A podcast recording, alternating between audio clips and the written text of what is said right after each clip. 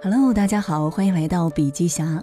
今天和您分享中国人民大学商学院组织生态与人才战略教授周宇的演讲。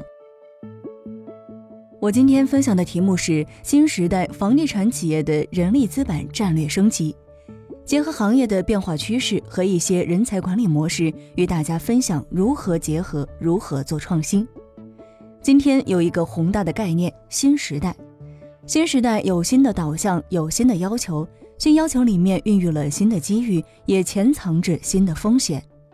如果我们能够跟随这个大势，顺势而为，才有可能大有所为。如果你一定要逆势而上，那迎接你的可能是毁灭性的结果。对于房地产行业的人力资源发展情况，今天已经进入了人力资本的三期叠加期。谁能把我们过去积累的果实和红利，敢于取舍、优先做储备的能力，针对当期做直接的、精准的价值激活，敢于做人才管理机制和机制的大胆创新，谁就可能创造出应对未来转型期和下行期的重要方法。这方面的人力资源有五种价值：第一，人力资本的能效价值。能效价值意味着我们敢于回归真实效能，检视人力资本的能效。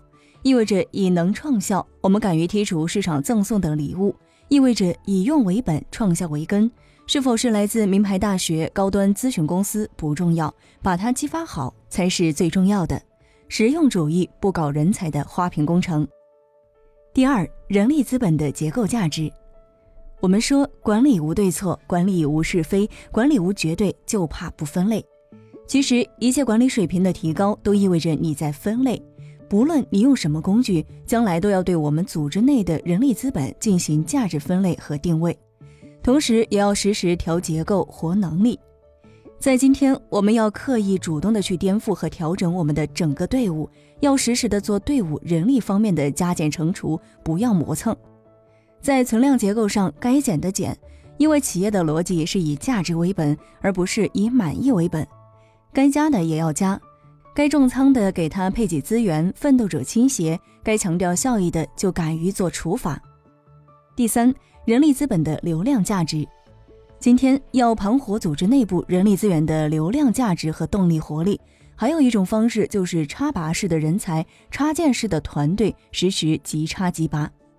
阿里把这种方式称之为插拔式团队，腾讯将其称之为活水计划。万科称为微战队，海尔称为自主经营体，人单合一。第四，人力资本创新价值，团队想要创新价值，就要结合你们业务转型的需要、新动能孵化的需要，或者内部再创业的孵化导向，敢于建先锋队、建别动队、建突击队。第五个，人力资本的产权价值。股权激励、集合持股、跟投以及其他一些模式，在企业实践的都还不错。意味着产权变成了一个重要的激励纽带和微信纽带。当然，产权是一个重权益，意味着你一定要把它给到有能效的人，你赋予他这个权益，他来担当重要的责任。那么，到底是什么对今天地产企业的人才最给力的激励呢？有三层含义，感兴趣的朋友不妨阅读原文。我们来做下小结。对于房地产产业的现状，高薪兴奋剂模式加人才价格战，也许从短期来看会很热闹、很有效果，但绝对无法持续。不仅在经济效率逻辑上不可以持续，在社会政治逻辑上也不可持续。